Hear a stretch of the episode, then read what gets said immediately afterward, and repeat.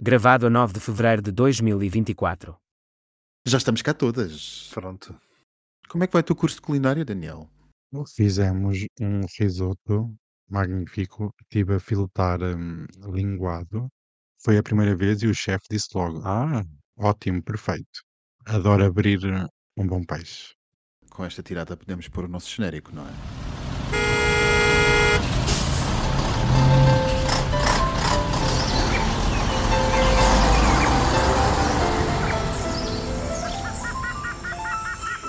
Triangulação do círculo. Bem, meus amigos, muitíssimo bem-vindos ao centésimo, nonagésimo, sétimo episódio da vossa Triangulação do Círculo. O meu nome é Max Pensador. Estou a falar-vos de Faro, sou o moderador de serviço deste vosso novo fascículo da Triangulação do Círculo. Para quem ainda não me conhece, esta é a minha voz. Eu sou o Daniel Rocha. Estou em Vila Moura, no Algarve. Quando cheguei ao Algarve, a chuva veio comigo. Eu vim cá para verificar se havia realmente seca ou não, se era mentira. Não parece haver. As barragens estão cheias, há água por todo lado, lagos. Portanto, em primeira mão, Daniel Rocha trouxe para vocês a verdade. Eu acho que esta foi a apresentação mais longa de sempre dos nossos episódios da nossa triangulaçãozinha. E eu sou o Miguel Agramonte e estou em Aveiro. E também com muita chuva. Um casinho aconchegadinho, uma mantinha nas Hum. pernas. Muito bem-vindos, mas e digam-me lá como é que foi a vossa semana? Ah, também. Têm estado a ver os debates todos, vocês? Eu perdi anos de vida. Não, confesso que não. Vi dois ou três, creio eu. Ah, Não me digam que não viram André Ventura esta noite a chamar de assassino. Não vi, a- não vi, a- não a- vi. a- recuso Não, há limites, há limites. Há limites, não vejo. mas- E há debates que eu, à partida, não, não vejo. Pronto. mas realmente o Ventura insultou o Raimundo, não foi? Pessoalmente, acho que atingimos todo um novo baixo nível neste tipo de coisas. Mas enfim, acho que isto agora a partir daqui é sempre a descer. Mas é para falar dos debates, eu começar por dizer que eu odeio o modelo destes debates. Acho, isto, acho, acho estes debates sem pés nem cabeça. Sem pés nem Antes de cabeça. falarmos de debates, eu vou já inserir aqui uma coisa importantíssima, justamente sobre os debates, Hum. que tem a ver com a nossa sondagem desta semana. Houve esta semana um debate entre Rui Rocha da Iniciativa Liberal e André Ventura pelo Chega, como vós todos sabeis, e a páginas tantas, Rui Rocha acusou a André Ventura de serem socialistas. Porquê? Por causa das suas políticas de, de suposta distribuição de rendimento e de ataque ao grande capital e aos bancos e essas coisas. Aquele tipo de discurso que André Ventura faz, adaptando-se sempre àquilo que for eventualmente mais útil no determinado momento de cada debate. Portanto, essa grande tirada de Rui Rocha vão-nos a querer fazer uma sondagem aos nossos seguidores nas redes, justamente para saber o que é que os nossos seguidores achavam, tentar, enfim, esquematizar e, e estabelecer uma hierarquia entre os socialistas da história. E nós pedimos aos seguidores, aos nossos fãs, para dizerem ao Rui Rocha quem é que era mais socialista para eles. E, portanto, com espetaculares 0%, É a primeira vez que tivemos um zero, não é? Não é é? verdade. Eu não sei porque ninguém votou em Trotsky como o mais socialista. E acho que estas pessoas são claramente alinhadas com Moscou e as suas políticas de homicídios no estrangeiro, porque Trotsky morreu assassinado na cidade do México e, portanto, esta gente que nos cheque também não gosta dele. Em segundo lugar, com 13%, em segundo contado do fim, está Lenin, um empalhado da Praça Vermelha, tem 13%. Depois, em terceiro lugar a contar do fim, mas já segundo a contar do primeiro, está Marx. O próprio Marx teve 38% e 49% dos nossos seguidores, quase metade dos nossos seguidores que responderam a esta sondagem, dizem que o maior socialista é de facto André Ventura. Portanto, portanto eu não Ah, sei o que, o que é que, que tipo de troll é que nós temos como seguidor, mas nós gostamos muito de vocês. O que é que os meus amigos têm a dizer sobre isto? Eu só tenho a dizer que dá pelo facto do senhor gostar de nacional-socialismo, não faz dele um socialista, porque uma coisa é socialismo, outra coisa é nacional-socialismo. Não é por haver um prato que se chama mão de vaca que faz com que apareça uma mão. Desta semana de debates, que ainda vai ter mais outra, infelizmente, houve dois grandes momentos. A avó da Mariana e o socialismo de Ventura. Mas tu não eras suposto estar a comentar a, a sondagem. A sondagem, exato. É isso que eu vou fazer, Ah, exatamente. pronto. Cal- Calma, pronto. mulheres, vocês são muito apressadas, estão. Mas o que é que andaram a tomar, meu? Nada, nada. Mas eu tinha outra dúvida. Eu tinha outra dúvida. Era acerca daquele Marx que aparece ali, se é o Karl Marx ou se é o Marx Spencer Donner. Bem, continuando, vocês já me desconcentraram. Por amor de Deus, esta sondagem realmente vivemos momentos únicos, 1-0, nunca tivemos, como estava aqui a ser referido neste podcast. Eu fiquei surpreso por ver eh, a Ventura a ganhar. Será uma indicação. Estas sondagens andam estranhas, assim como o clima político em Portugal. Eu devo dizer que este grande momento televisivo que muitos acharam e que fez furor com tantos comentadores da praça, Rocha a dizer a André Ventura que é socialista, foi no fundo um momento muito triste, porque trata-se de uma desculpabilização e de uma normalização da extrema-direita, uma vez mais, desta feita, feita por um partido que até gosta de se armar em centro e liberal, que é a Iniciativa Liberal. Dizer a André Ventura que é um socialista é fazer-lhe um serviço, é dizer-lhe, bom, tu até podias ser mais extrema-direita do que tu és, porque no fundo, no fundo, no fundo, tu és um socialista. O que tu queres é agradar aos pobrezinhos e redistribuir a riqueza e essas coisas. Portanto, é um serviço que a Iniciativa Liberal faz ao Chega. E, e, além de mais, é uma grande atrapalhada histórica, é uma falta de capacidade de conhecimento mínimo. Qualquer pessoa que tenha estudado uma hora de história do século XX, história das ideias políticas do século XX, saberá identificar as tendências corporativas, coletivistas, de redistribuição de riqueza que a extrema-direita do século XX tinha. E, portanto, apenas uma revista política surpreenderá André Ventura tenha as suas ideias de redistribuição de riqueza orientadas como a extrema-direita tão bem fez todo o século XX. Se o fez com vontade de, de facto redistribuir, ou se populismo é outra questão. Mas isto não surpreende ninguém e, portanto, a Iniciativa Liberal fez um péssimo serviço à democracia, uma vez mais contribuir para a normalização de um partido de extrema-direita. Até porque, convenhamos, o nacionalsocialismo tinha o Estado como papá coletivismo, estatismo, não são ideias alheias à extrema-direita. Mas por isso é que nós estamos sempre aqui a dizer que os opostos se tocam, tocam-se, como eu costumo dizer, no lado do culto da lua. Os regimes socialistas, não o socialismo democrático, o socialismo puro e duro da União Soviética, tocava-se com o nacional-socialismo. Há ali uma série de pontos em comum.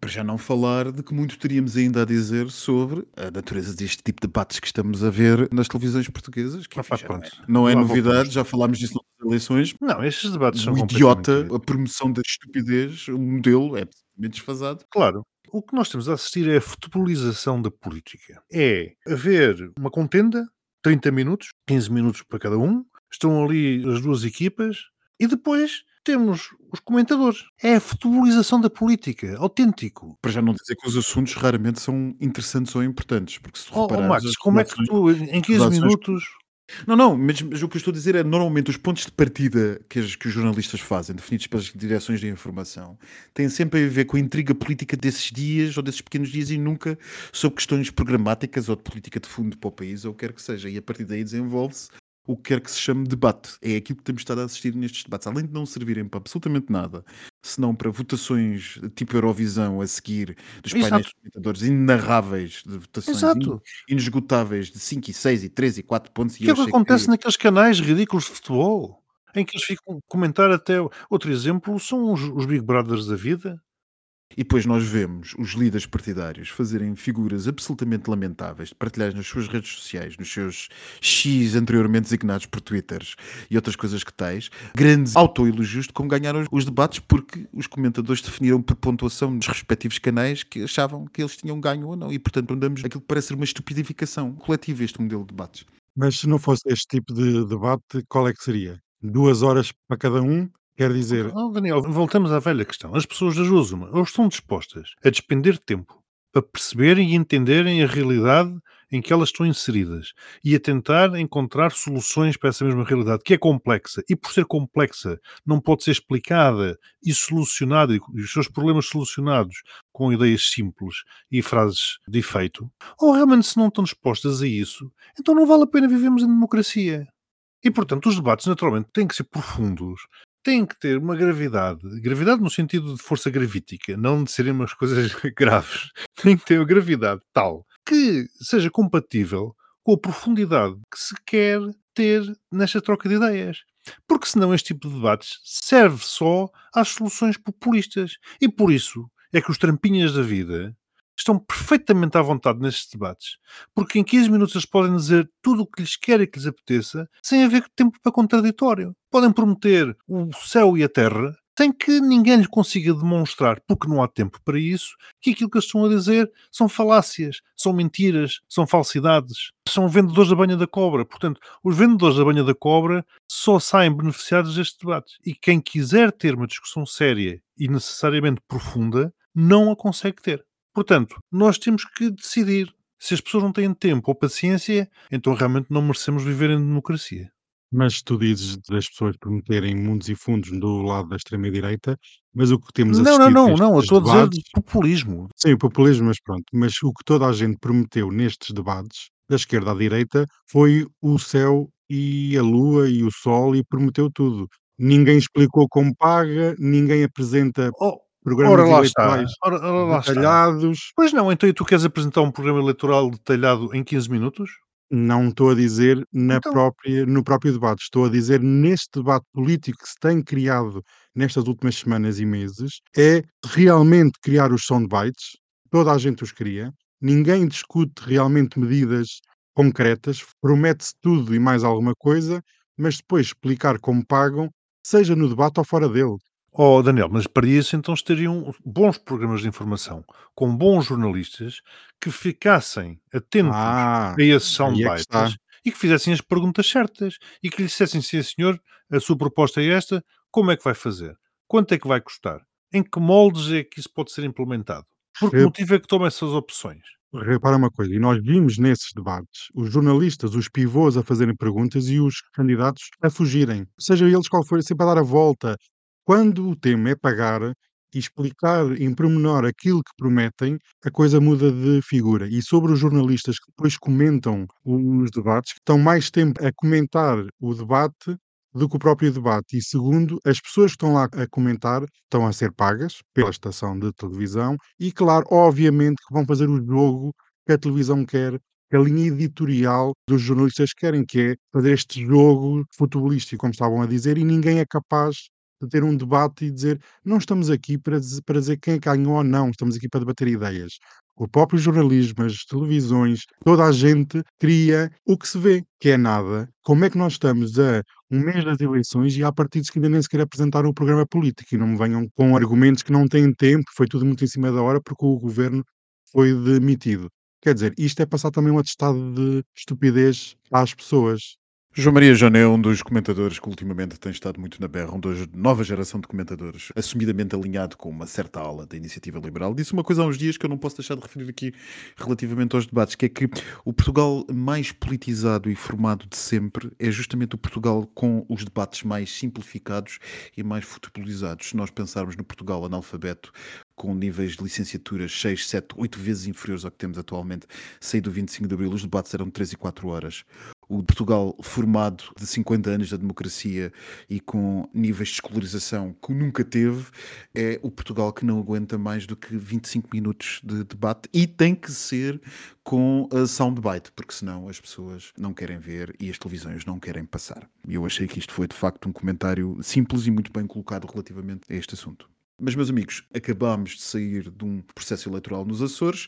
Houve uma maioria que é uma maioria relativa, que é do PSD, e que, portanto, há aqui lições ou não, paralelos ou não, que eu creio que possamos talvez fazer para aquilo que se poderá vir a passar no continente dentro de um mês como eu estava a dizer, o governo minoritário do PSD não tem maioria absoluta na Assembleia Legislativa Regional e, portanto, Vasco Cordeiro, do PS Açores, diz que não irá apoiar o programa de governo, só para dar uma contextualização jurídico-constitucional nas Assembleias Legislativas Regionais. Tem que haver objetivamente e obrigatoriamente uma afirmação da posição de cada partido face ao programa de governo, coisa que não acontece na Assembleia da República e que, portanto, a não ser que alguém lance um voto de confiança a seguir à nomeação do governo na Assembleia da República, o governo não cai. Já nas Assembleias Legislativas Regionais, relativamente aos poderes das regiões autónomas, quando há um novo governo, há obrigatoriamente um voto sobre o programa desse governo. Pelo que a questão coloca-se obrigatoriamente de saber quais são os partidos que vão apoiar ou não. Portanto, é uma questão à partida que é garantida, que tem que acontecer. E, portanto, sabia-se, perante a situação de AD não ter capacidade de sozinha impor essa passagem do programa de governo, havia a possibilidade de recorrer ao PS para que o PS deixasse passar esse programa de governo. E, portanto, das duas, uma, ou o PS ou o Chega contribuiriam para que o governo pudesse passar. Sucede que Vasco Cordeiro, como eu dizia, do PS Açores, já na linha do que o PS Nacional vinha dizendo, resolveu que não vai aprovar o programa do novo governo dos Açores, o que quer dizer que a nova AAD, para continuar, terá que ter o apoio, uh, pelo menos implícito, do Chega. E, portanto, havia aqui uma questão, e esta questão essencial, que já lançou grande debate na esquerda nacional e, sobretudo, dentro das hostes do PS, havia aqui a questão de saber qual a melhor estratégia.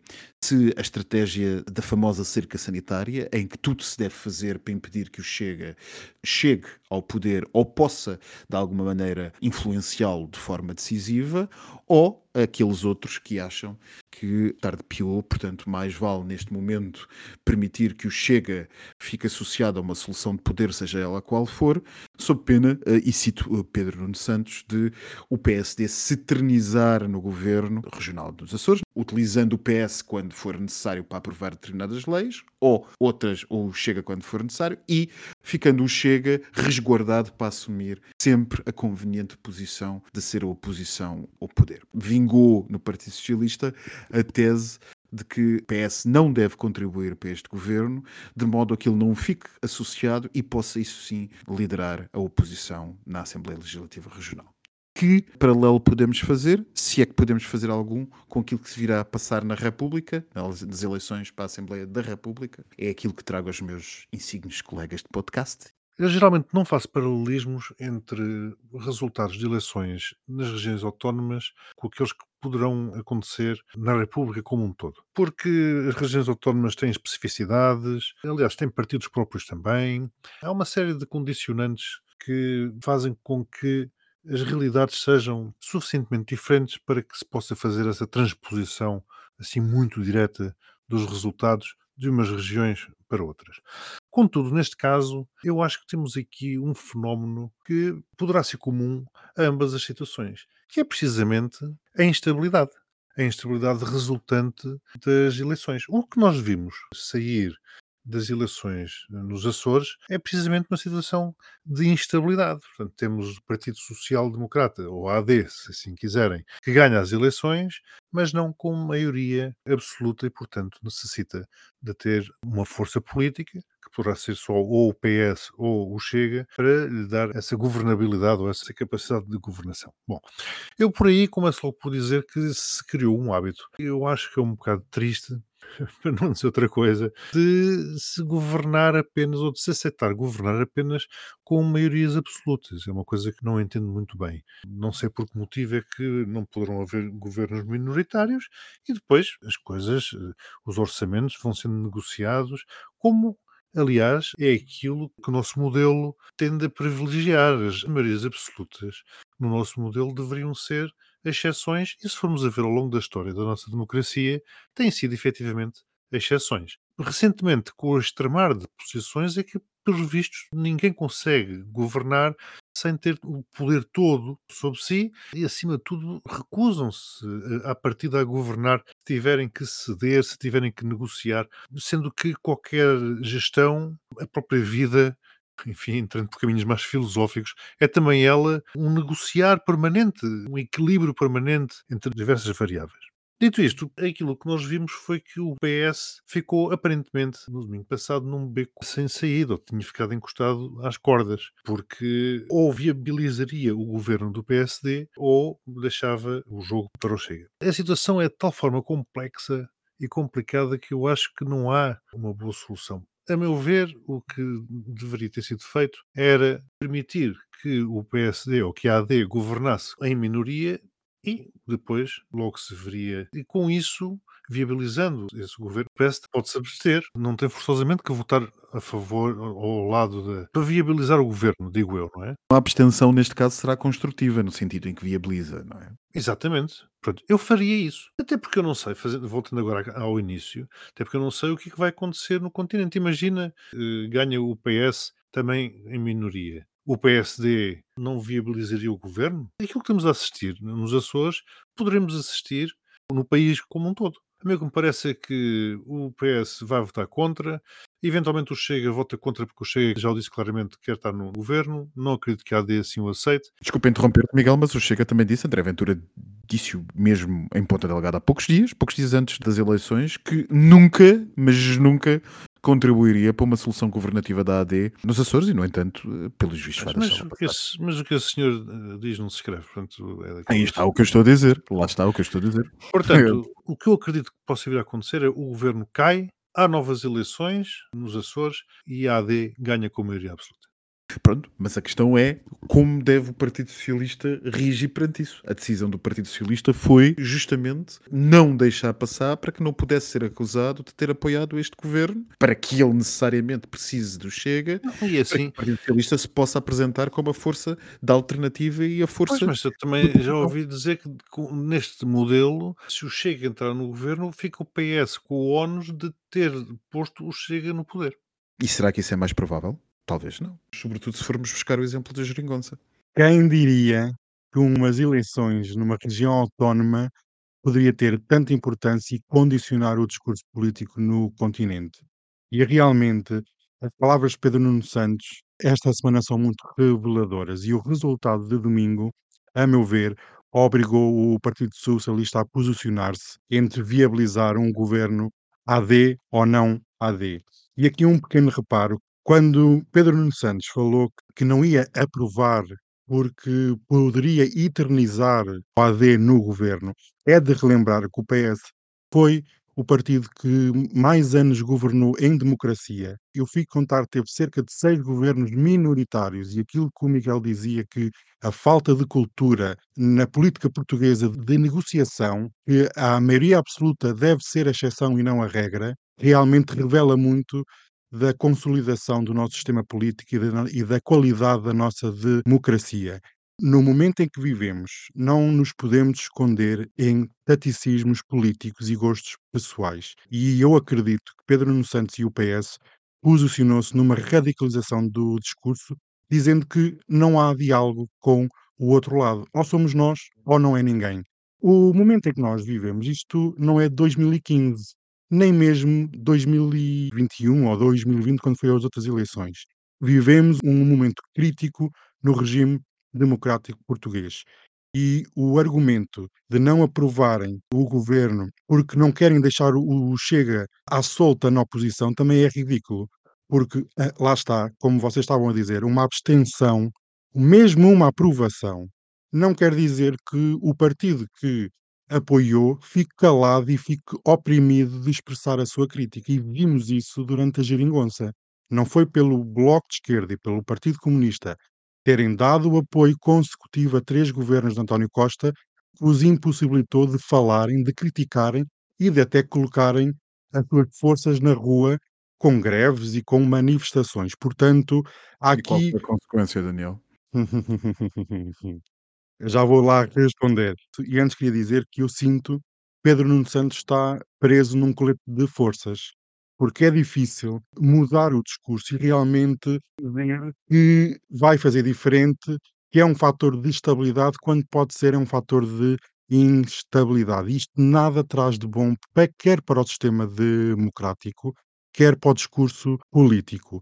E realmente a saúde deste regime semidemocrático, porque eu digo semidemocrático, porque nós assistimos cada vez mais à captura pelos interesses económicos, à captura pelos interesses das ordens profissionais. E aqui uma pequena parte. O regime democrático precisa de reforma quando vimos o regime de compensação nos Açores, que não existe no continente. E é ridículo esta falta, esta falta de compensação que num parlamento açoriano, que neste momento vai ter seis partidos, podia ter só três se tivesse o método que existe no continente. E há aqui uma falta de, no Parlamento Nacional de uma pluralidade de votos que são deitados ao lixo e realmente devíamos olhar para as eleições nos Açores não como ilhas afastadas, mas tirar algum, alguma ilação daquilo que se passou. E realmente o PS, eu, a meu ver, a minha opinião, passou a ser um fator de instabilidade, porque governos minoritários sempre existiram neste país. Foi como o Miguel disse, a maioria absoluta é a exceção e não a regra.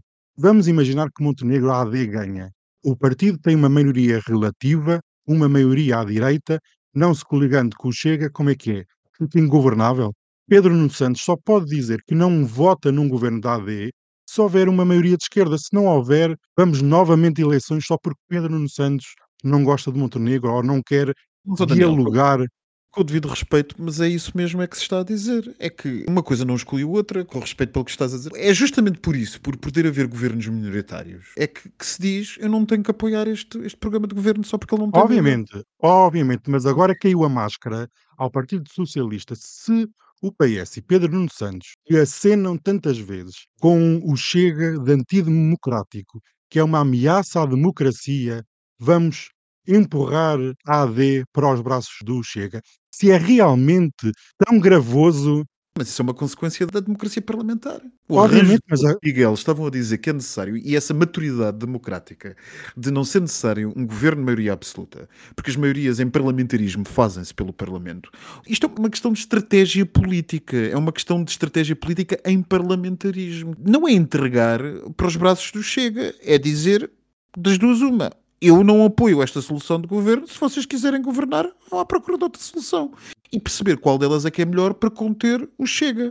A questão que eu te coloquei de o que é que aconteceu aos partidos em parlamentarismo que acordaram uma solução que a mim me pareceu correta e me parece ainda hoje correta, que foi a do Geringonça, Sim, ah, e, e acho que foi um salto pedagógico de um parlamentarismo que o país precisava, tanto à esquerda como à direita. Espero que este tipo de situações venha a acontecer também, porque é um passo positivo.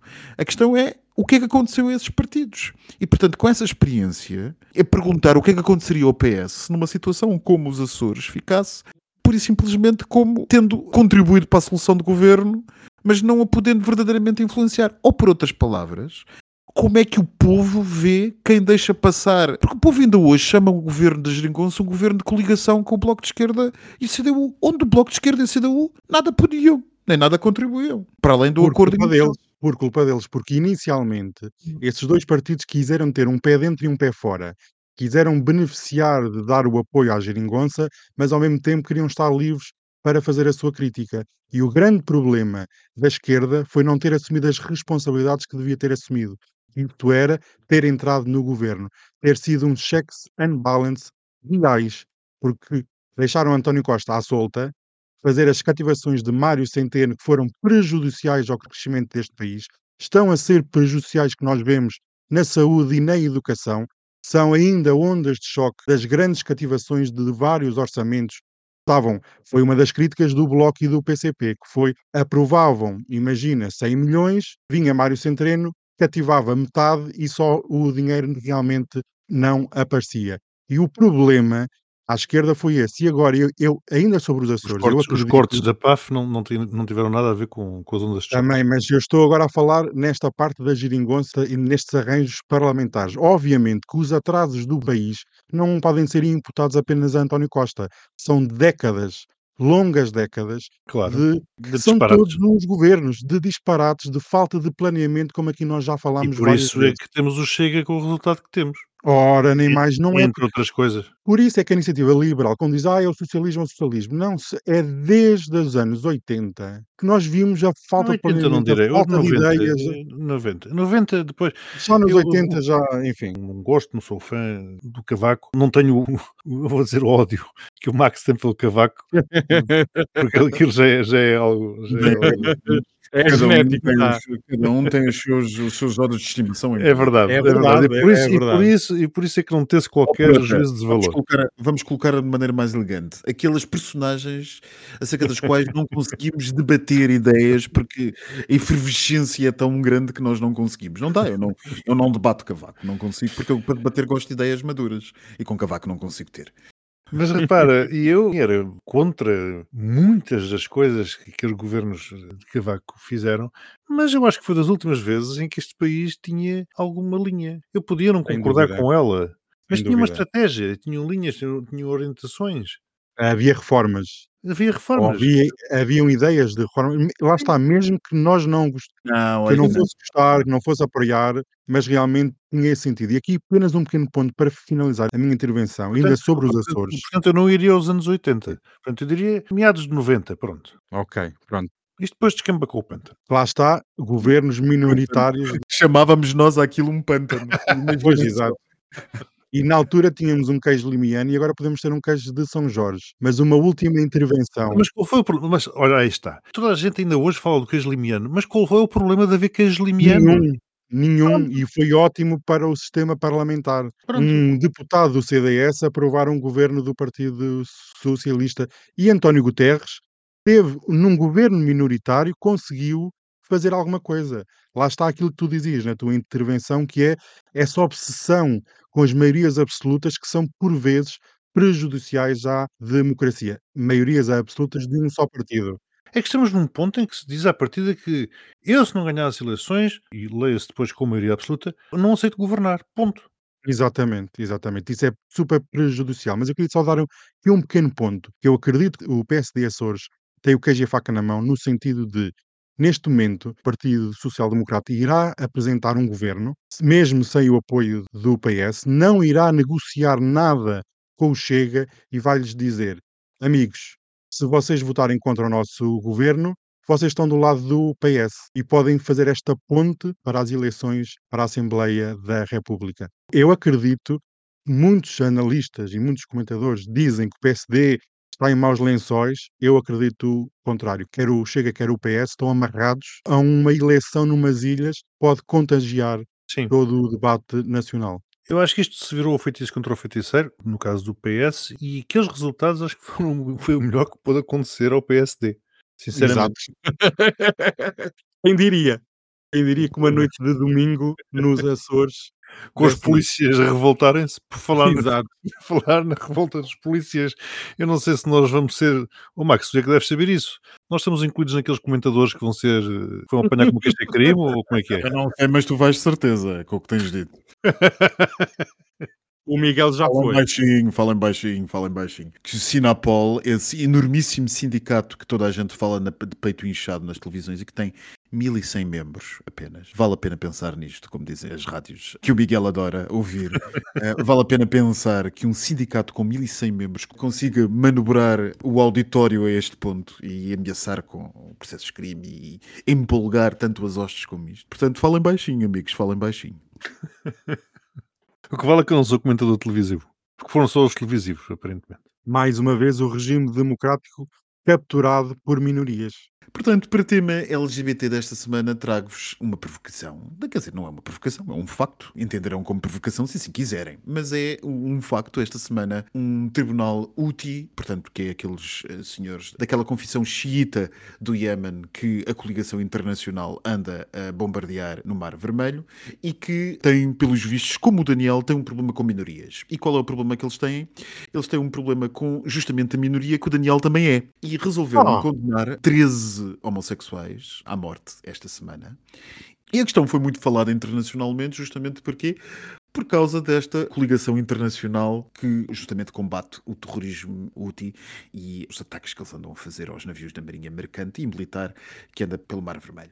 Os Houthis, segundo a Amnistia Internacional, condenaram nos últimos anos, desde que tomaram a capital Sana em 2014, cerca de 350 pessoas à morte e continuam a recorrer a práticas de detenção arbitrária e tortura, incluindo violações e todas e quaisquer formas nefastas de violência sexual que vós podeis imaginar estão a ser praticadas, por exemplo, contra lésbicas, mas também contra homens homossexuais e todos aqueles que não se conformem à norma que os UTIs entendam achar ser aplicável.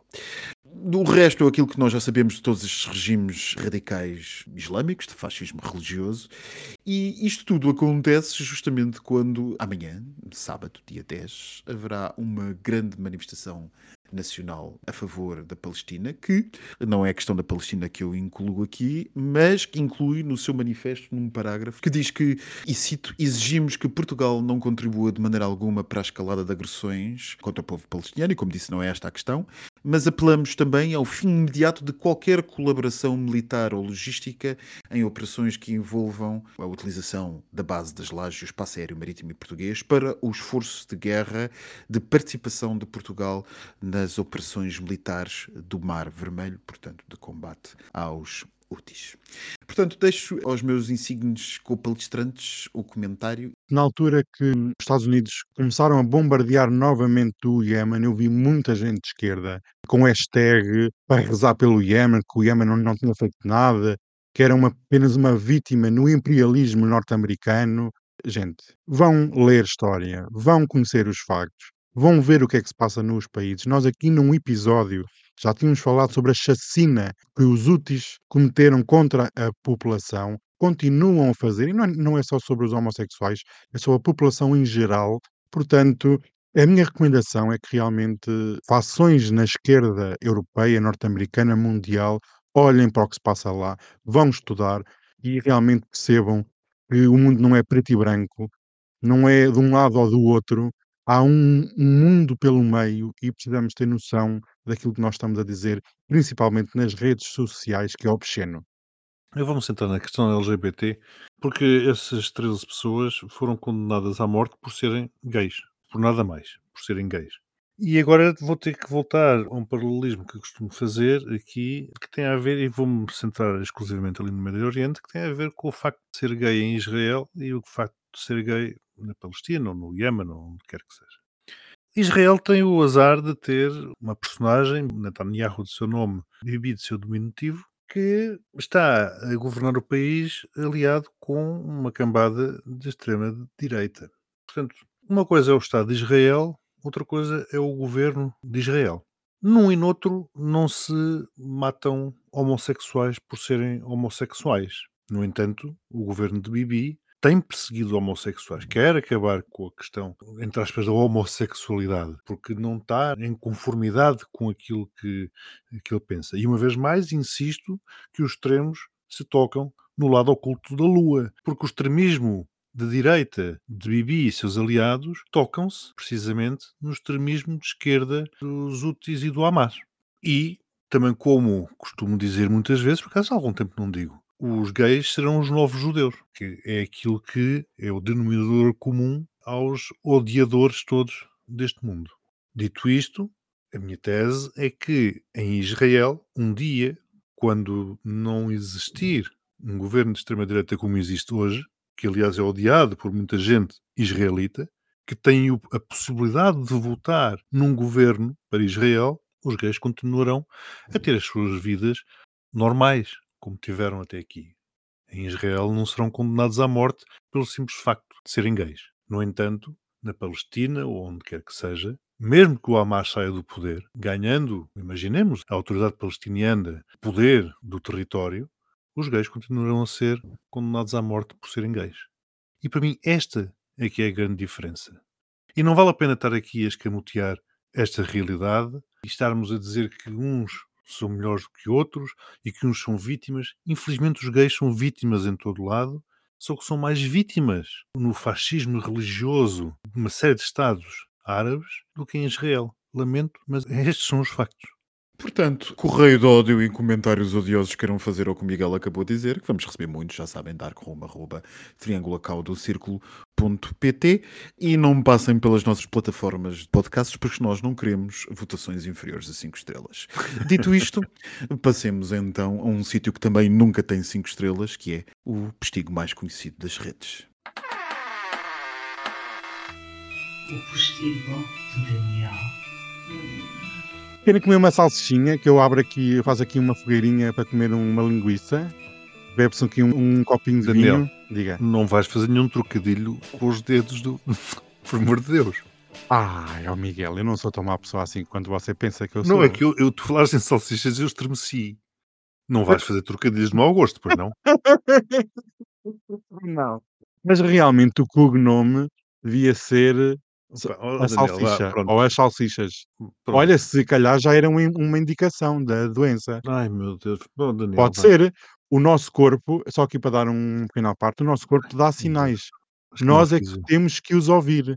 Nós às vezes é que estamos ocupados a ver Netflix e a ler livros, coisas que não interessam para nada, e não damos ouvidos ao nosso corpo. Temos que ser holísticos. Olha, por acaso o Carlos III é muito ligado às coisas holísticas. Mas pronto, um beijinho para ele, que está com cancro, ninguém sabe. Eu, eu acho estas casas reais interessantes, tentam ser transparentes, a não ser transparentes. Só disseram, o rei tem cancro.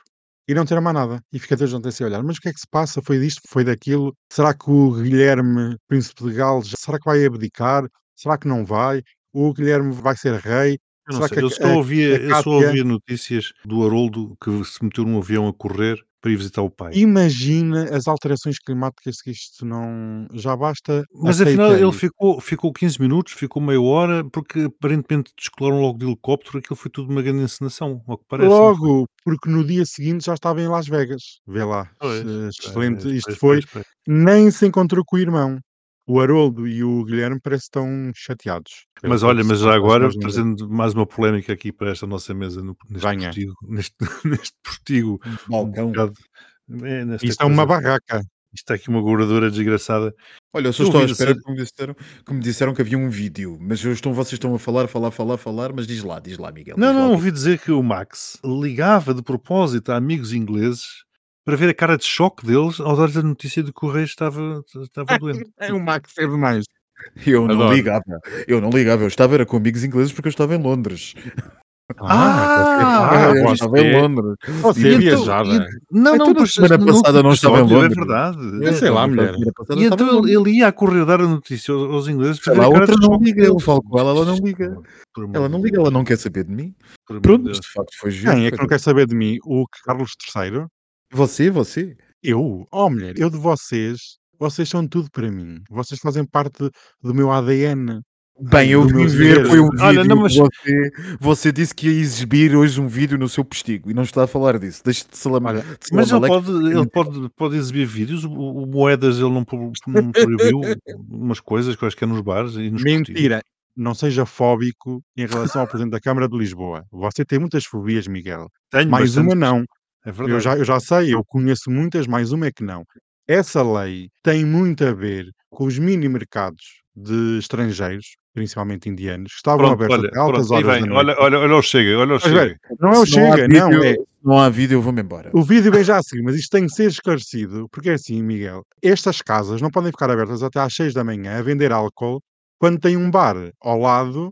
Quer dizer, então para isso o supermercado da dona Armelinda também tem Josabete. que abrir, a. Dona Josabete, a dona Graça, também tem que Olha, abrir Eu devo, de dizer, concorrência. eu devo dizer que o nosso departamento de edição vai-nos bater vocês não acabam já com o vosso comentário Então político. vamos lá. Não é suposto ser comentário político. O que é que, pois não, mas eh, o Miguel É, puxa este, por mim. este moderador, este moderador tem que. A política está vídeo, de onde é que está o vídeo? Senão eu vou-me embora. Já avisei. Então vamos lá. Acabo já isto. Um antigo jogador de rugby, Tom Garrett, é conhecido agora porque já não joga por fazer eh, conteúdo, pronto, desportivo, conteúdo para as redes sociais. Entretanto, este vídeo foi apagado das redes, mas nós, como somos muito informáticas e modernas, conseguimos sacar o vídeo a tempo. Já agora, o Max tinha dado o nosso e-mail, não é só o 8mail, também quem quiser mandar o e-mail pode receber este vídeo, que é magnífico. Ele estava a a fazer uma performance de um ato, não é? Eh, Max, podes aqui elucidar o que é que se passou ao certo? Tu é que me disseste que ele estava a ajudar um amigo que estava com problemas de, De masturbação. de qualquer coisa dessas e precisava de uma mão amiga, como diria o Miguel. Ah, e por isso é que ele diz assim. E isso não quer dizer que eu seja gay. A mão Exato. amiga que ele deu ao amigo, Exato. e agora Exato. percebi, sabes que eu sou um bocadinho loira. Lá está, mas não é essa ajuda que faz ele gay. Não, não, não, claro que não. Mas por acaso o senhor veio dizer que, até de jeito de graça, que esperava que da próxima vez não houvesse câmaras. Quer foi- dizer, se eu por acaso estiver deitado numa piscina e ao lado tiver uma Uhum. mulher nua, por exemplo, e se Uhum. eu lá for eh, digitalizá-la, eh, digamos assim, Uhum. Digitar, digitar. vai, scan- vai fazer Eh, um scan.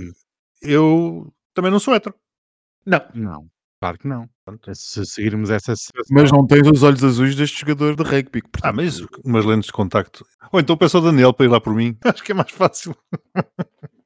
Ela até disse que se nós Bem, não estivermos embora. confortáveis com um pênis na cara ou na nossa mão, está alguma coisa errada connosco.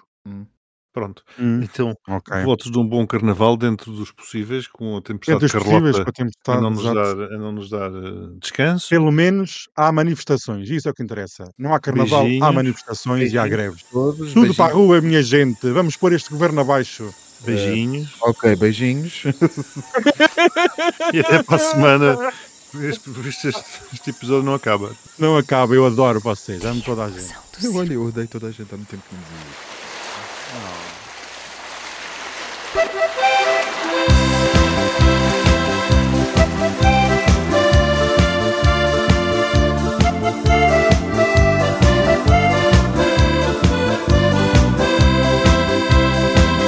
Quando era menino, eu brincava à beira-mar, olhando o céu azul, ao ver as ondas formar,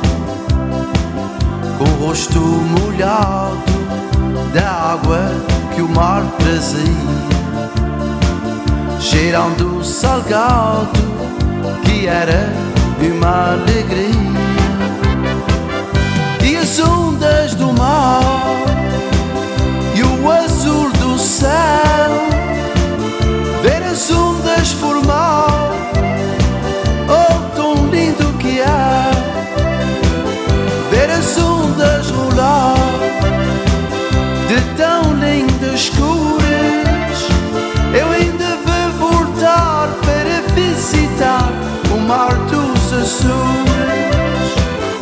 quando o mar escutava e assim adormecia. E de noite acordava quando o mar na rocha batia.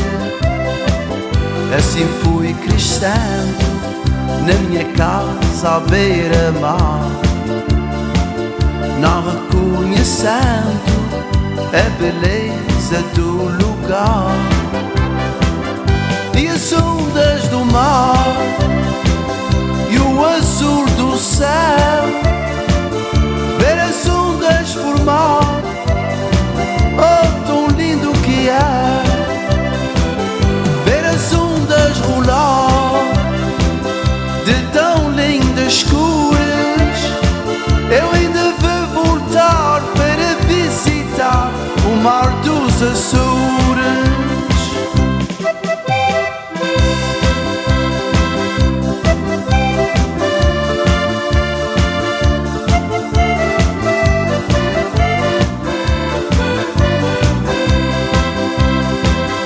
Quando imigrei, pensando não mais voltar, eu nunca pensei que o mar ia estranhar. Eu estou voltando à terra onde eu nasci, porque vivo chorando pelo mar que eu conheci